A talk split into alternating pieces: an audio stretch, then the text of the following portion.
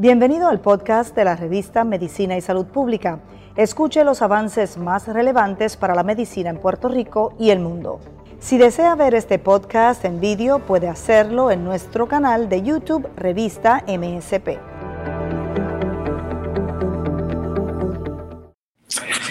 Muy buenas tardes, habla el doctor Osto Fernández, ginecólogo de la Facultad del Hospital de la Concepción de San Germán, que estoy aquí eh, como invitado para conversar acerca de el diagnóstico y manejo de los desórdenes benignos del seno. Es una de las consultas más frecuentes en nuestra práctica de ginecólogo y este tenemos una posición muy particular y favorable para poder diagnosticar estas condiciones benignas en nuestros pacientes. Y es fundamental eh, propósito por tres razones. Primero, porque así podemos aliviar los síntomas asociados a estos desórdenes benignos del seno. Y segundo, distinguir entre condiciones benignas o malignas del seno. Y tercer propósito fundamental es identificar a pacientes que, tienen condiciones de alto riesgo para cáncer de seno para poder dirigirla hacia un tamizaje o terapias de prevención. Es importante eh, resaltar que nosotros los ginecólogos pues tenemos eh, la posibilidad de poder realizar pruebas diagnósticas o referir a especialistas, ¿verdad? Dedicados al diagnóstico y tratamiento de enfermedades este, del seno. Pero el propósito fundamental es, en orientar en condiciones benignas del seno, más común y en los síntomas en aquellas mujeres que no están embarazadas o están lactando, para poder discutir su evaluación y manejo apropiado. Eh, quisiera empezar por eh, los hallazgos más frecuentes en la práctica ginecológica en estas lesiones benignas y uno de ellos que podemos ver en la práctica son los quistes del seno.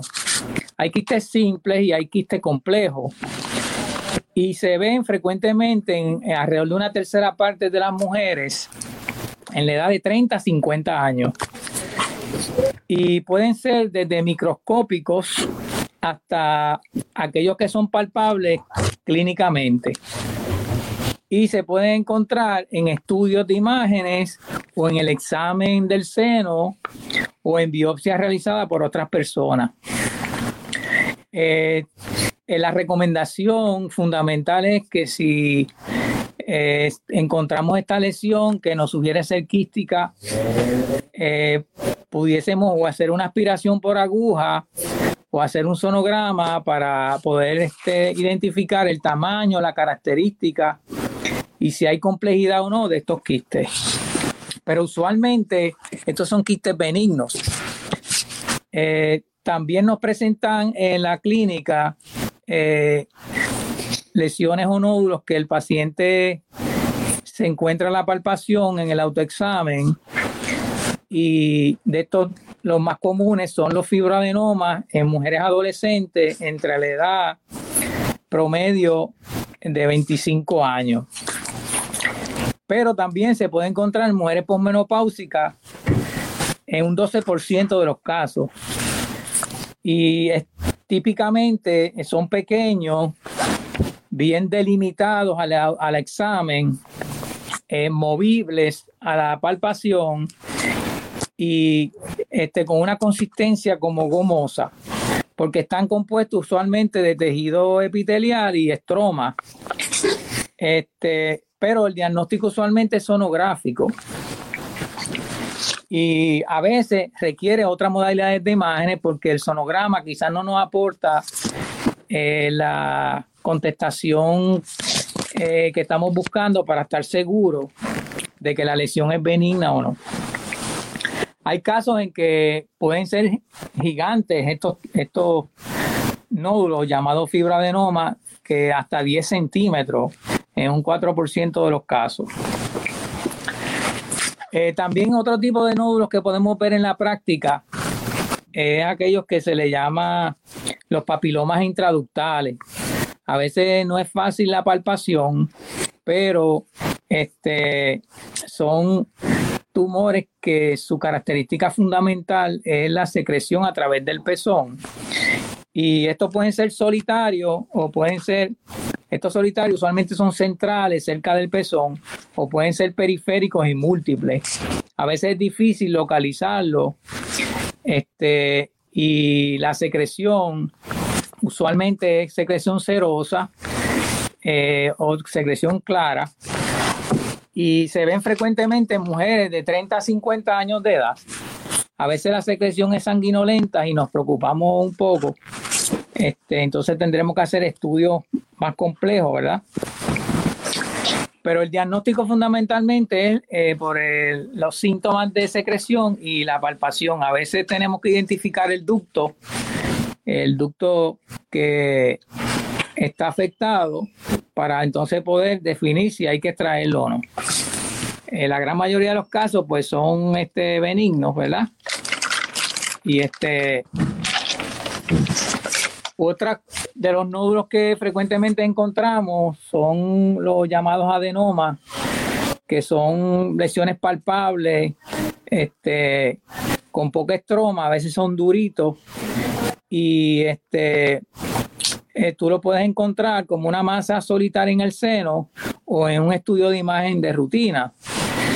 Y se pueden ver bastante frecuente en mujeres embarazadas y en mujeres posparto cuando este, el sonograma muestra una lesión sólida y en el autoexamen se encuentra dura. A veces se requiere biopsia, pero es bien raro. Eh, si la mujer no está embarazada, y tiene más de 30 años y tenemos dudas este, que pensemos que es una lesión de alto riesgo, pues entonces le hacemos sonografía. Si es una lesión de poco riesgo, o sea que el paciente no tiene mucho dolor, se puede delimitar fácilmente en el examen, no tiene crecimiento rápido, pues la observamos por un tiempo y la volvemos a evaluar. Pero si el paciente tiene más de 30 años o 35 años, algunas ¿verdad? Este, entidades recomiendan hacerle entonces estudios de imágenes como mamografía, ese tipo de cosas. Pero de las entidades que benignas o nódulos que la paciente se encuentra en el autoexamen o en el examen este, ginecológico, en el examen clínico, los más frecuentes son los cambios fibroquísticos. Esto es una entidad que antes se le llamaba enfermedad fibroquística, hoy en día eh, son cambios fibroquísticos, porque se ha visto que no es más que una manifestación de este, estrogénica en el seno.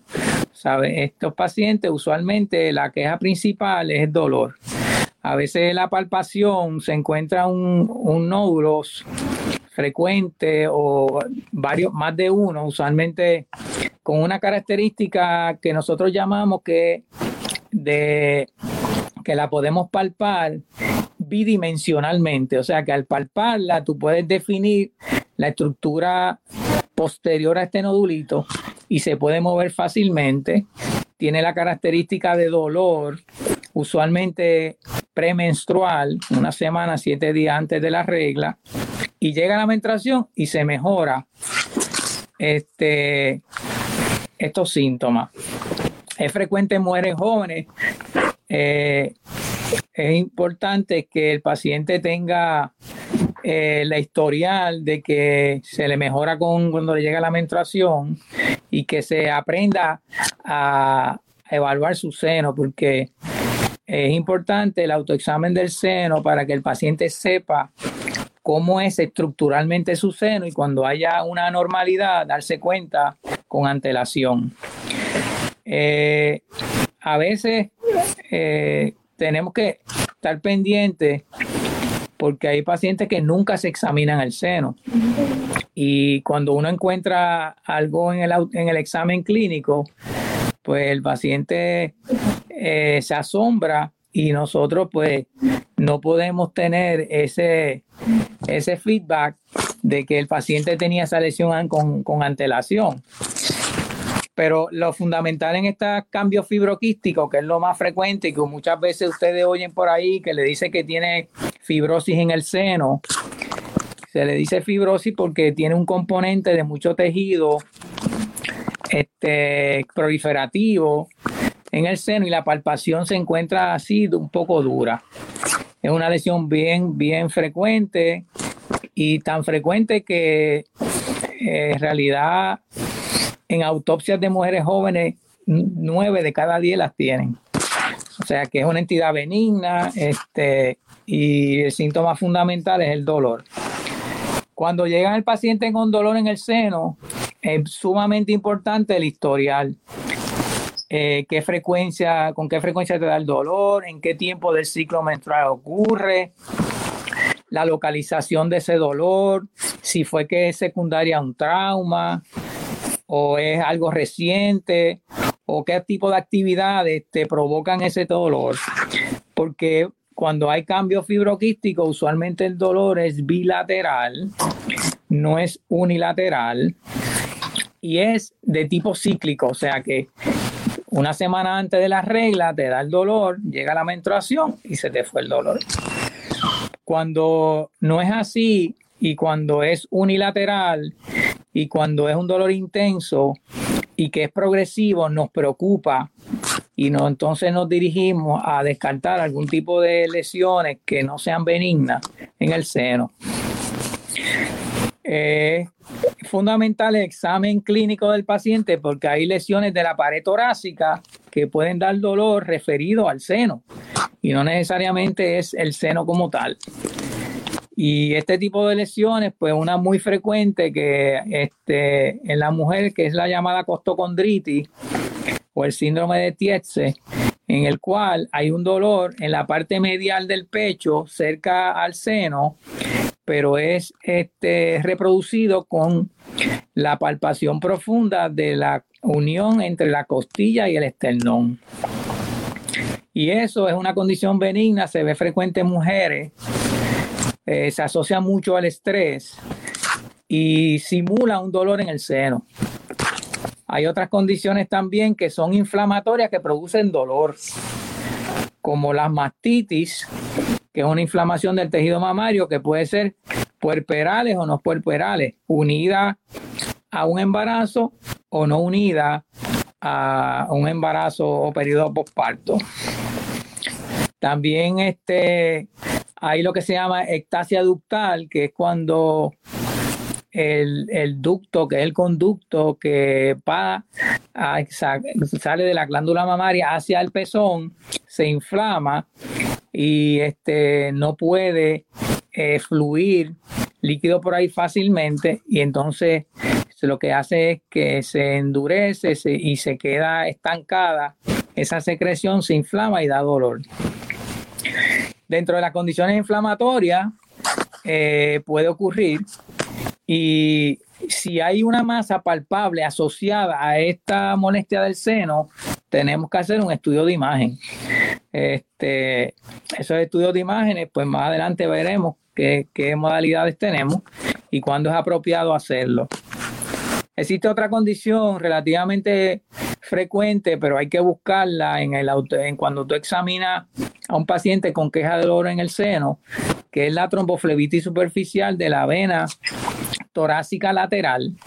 Y tú encuentras un cordón eh, a la palpación, que no es más que una vena dilatada, este, trombosada, que simula un dolor en el seno y que no necesariamente tiene que ver con patología mamaria o no.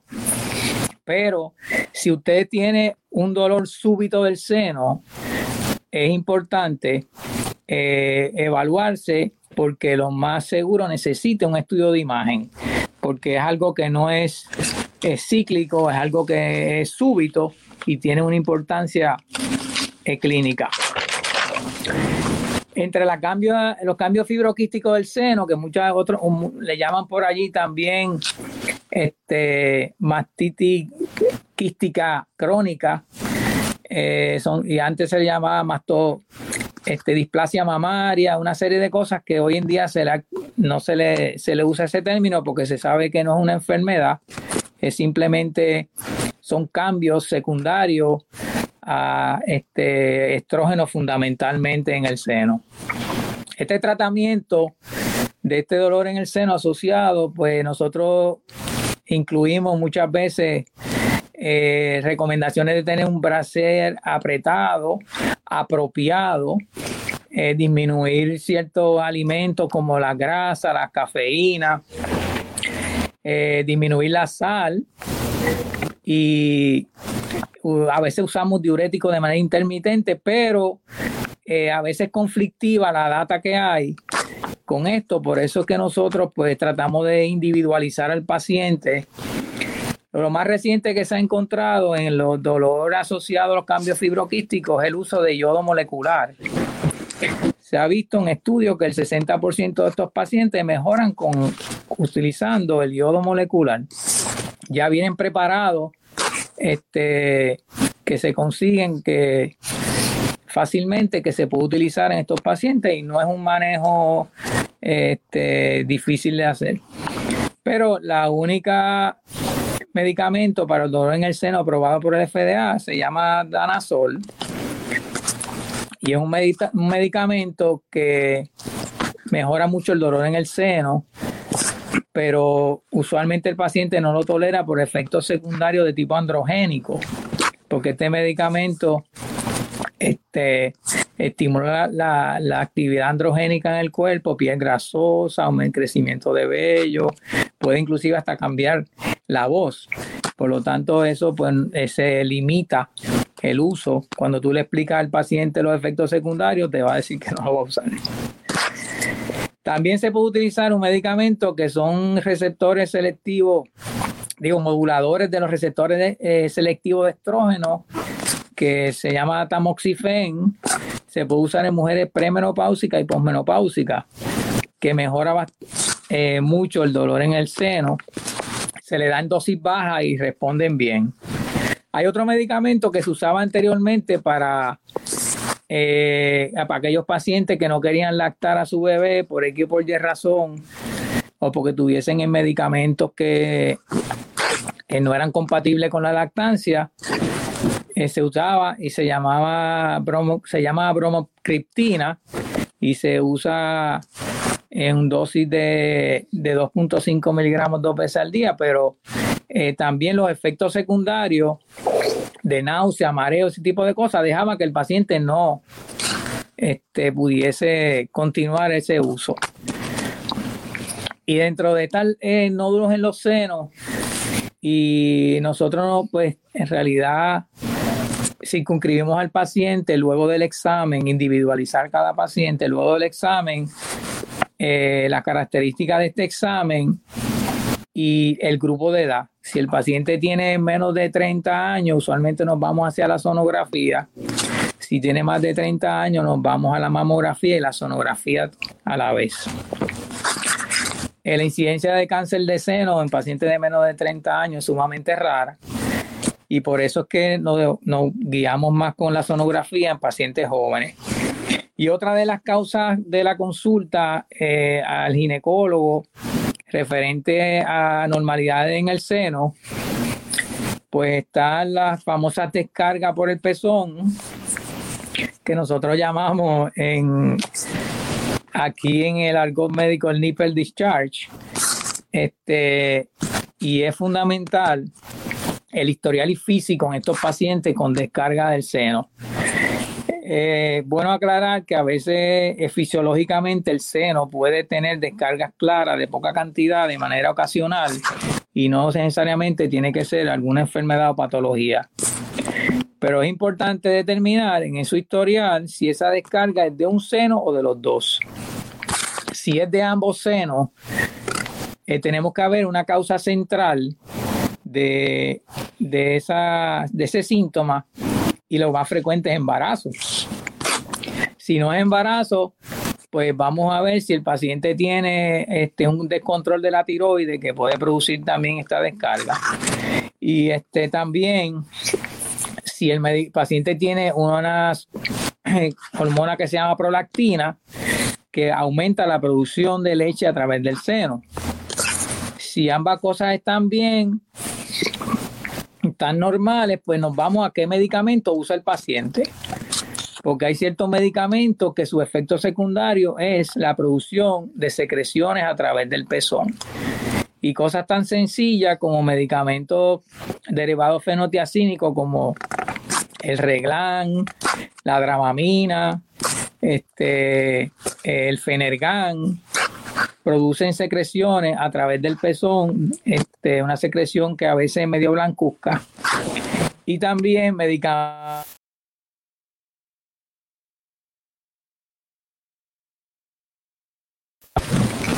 pues son este, los antihipertensivos como el verapamil, la reserpina y el aldomet pueden tener un efecto adverso produciendo secreciones a través del pezón. Por eso es que es importante que el paciente hacerle un buen historial para poder ver si hay una causa este, central que esté causándole eh, esta secreción a través del pezón. Por lo tanto, si esta secreción es persistente, es unilateral y tú la puedes reproducir al examen físico, es un paciente que tú tienes que estudiar. Si tienes más de 30 años, le hace mamografía y sonografía. Si tiene menos de 30 años, puedes hacer una, una sonografía. A veces hay que hacerle una mamografía también, pero usualmente en pacientes jóvenes con una sonografía podemos ayudar a, ver si la lesión, si este, si este síntoma, que es unilateral, este, cuál es su causa. Es importante que si esta secreción es sanguinolenta o no, es la única que nos hace prender una alarma de que algo quizás puede estar pasando que no sea benigno. Por lo tanto, eh, los síntomas son frecuentes. Y por último, me gustaría tocar el tema de la mastitis. Estas mastitis que a veces nosotros vemos eh, fuera de los embarazos, usualmente son secundarias a infecciones bacterianas. Eh, y debemos en la evaluación por los síntomas de dolor, fiebre y el área rojiza en el seno, empezar en antibióticos rápidos para evitar la formación de un absceso. Usualmente son bacterias este, estafilococos, estreptococos, la causa de ellas. Al igual que en las pacientes que están lactando, usualmente es el mismo patógeno y el tratamiento va a variar si está lactando o no está lactando porque hay medicamentos que pasan en la leche que no son compatibles para el bebé. Y aquí es tratar de evitar esa formación de ese absceso. Si tenemos sospecha, vamos y usamos una sonografía del seno para ver si hay un absceso o si los síntomas no mejoran también, si es un absceso, porque hay que entonces drenarlo quirúrgicamente para corregir este problema. Eh, me gustaría tocar el tema de la mamografía de, de cernimiento de tamizaje que recomienda el colegio ginecólogo. Hay varias entidades que tienen sus propias guías, pero las guías es, es una ayuda para que el clínico determine cuándo va a ser la mamografía. Nosotros usualmente nos seguimos las guías del Colegio Americano Ginecólogo que dicen que a los 40 años en pacientes de bajo riesgo se empieza la mamografía y a los 50 años en adelante se hace anual. Si el paciente es de bajo riesgo, de 40 a los 50 se le puede hacer cada uno o dos años. Pero si el paciente de alto riesgo, o sea, alto riesgo me refiero a paciente que tenga una genética positiva de cáncer de seno en la familia, o sea, que tenga mutaciones genéticas que se van pasando de, de generación a generación. Si tiene su mamá o una hermana con cáncer de seno o tiene dos familiares de segunda línea, como dos tías o dos abuelas, estos pacientes tienen un riesgo mayor. Por lo tanto, estos pacientes hay que hacerle un cernimiento más de cerca. aquellos pacientes que reciben radiación al pecho porque hayan tenido algún tipo de linfoma o que hay que darles radioterapia, estos pacientes tienen un riesgo mayor de desarrollar patología maligna del seno, hay que darle un seguimiento más, más de cerca. Y se usa esta mamografía hasta alrededor de los 75 años. Eso va a depender mucho del paciente. Nosotros siempre individualizamos el tratamiento con cada paciente. Igual que ustedes, no todos los diabéticos se tratan con insulina. Igual eh, a los pacientes eh, con patología de seno, no todos se tratan igual. Eh, a veces yo he tenido pacientes que le he tenido que hacer una mamografía con 85 años. Porque tengo una lesión, una queja en el seno que la palpación me sospecha y le hago la mamografía. Y al igual que he tenido pacientes de 99 años con cáncer de seno. Este, obviamente ese paciente llegó con una lesión bastante grande eh, a la palpación. Pero el hecho de que las guías digan que hasta los 75 años no quiere decir que usted le va a dar, no le va a dar cáncer de seno de los 75 en adelante. Mientras usted es más viejo, más frecuente va a ser la incidencia de cáncer de seno. Pero las guías dicen hasta los 75, porque usualmente después de los 75 el paciente fallece de otra causa que no es cáncer de seno, ya sea enfermedad cardiovascular u otro tipo de cosas. Por lo tanto, el criterio clínico es fundamental aquí y hay que individualizar los casos. Por eso es que la clínica es importante. El autoexamen del seno eh, ha perdido mucha altura porque no ha demostrado que disminuye la mortalidad, pero yo entiendo que es un arma fundamental que tenemos nosotros cuando el paciente viene a su ginecólogo, usualmente a veces el, el médico primario el ginecólogo, el paciente nunca se examina el seno. Yo creo que dentro del examen físico se debe incluir siempre el examen del seno. A veces nos llevamos sorpresa y es preferible este, explorar ese área y estar seguro que dejarla en la mamografía y no hacer nada. Eh, la mamografía tiene la ventaja de que te puede detectar una lesión en el seno con 3 a 5 años antes de que tú la encuentres palpando. Una lesión de menos de un centímetro en el seno es bien difícil de encontrar a la palpación. Por eso es que es importante la mamografía de cernimiento, porque mientras más temprano se encuentre la lesión en el seno, mejor pronóstico tiene.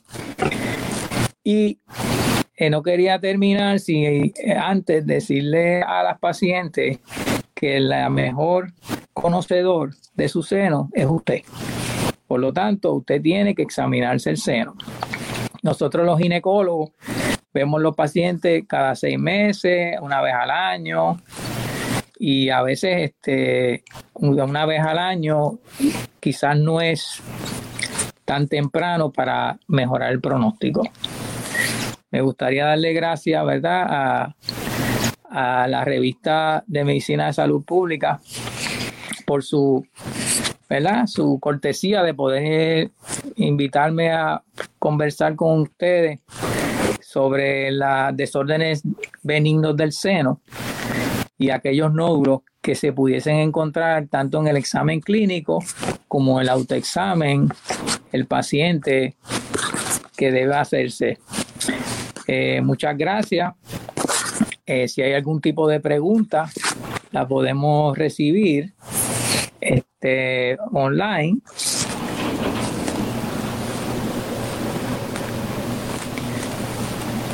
Este, y si no, pues entonces Estamos a sus órdenes aquí en el, pueblo de San Germán y en el Hospital de la Concepción. Este, para poder darle ¿verdad? el mejor servicio a usted como, como se merece. Y Dios los bendiga. Muchas gracias.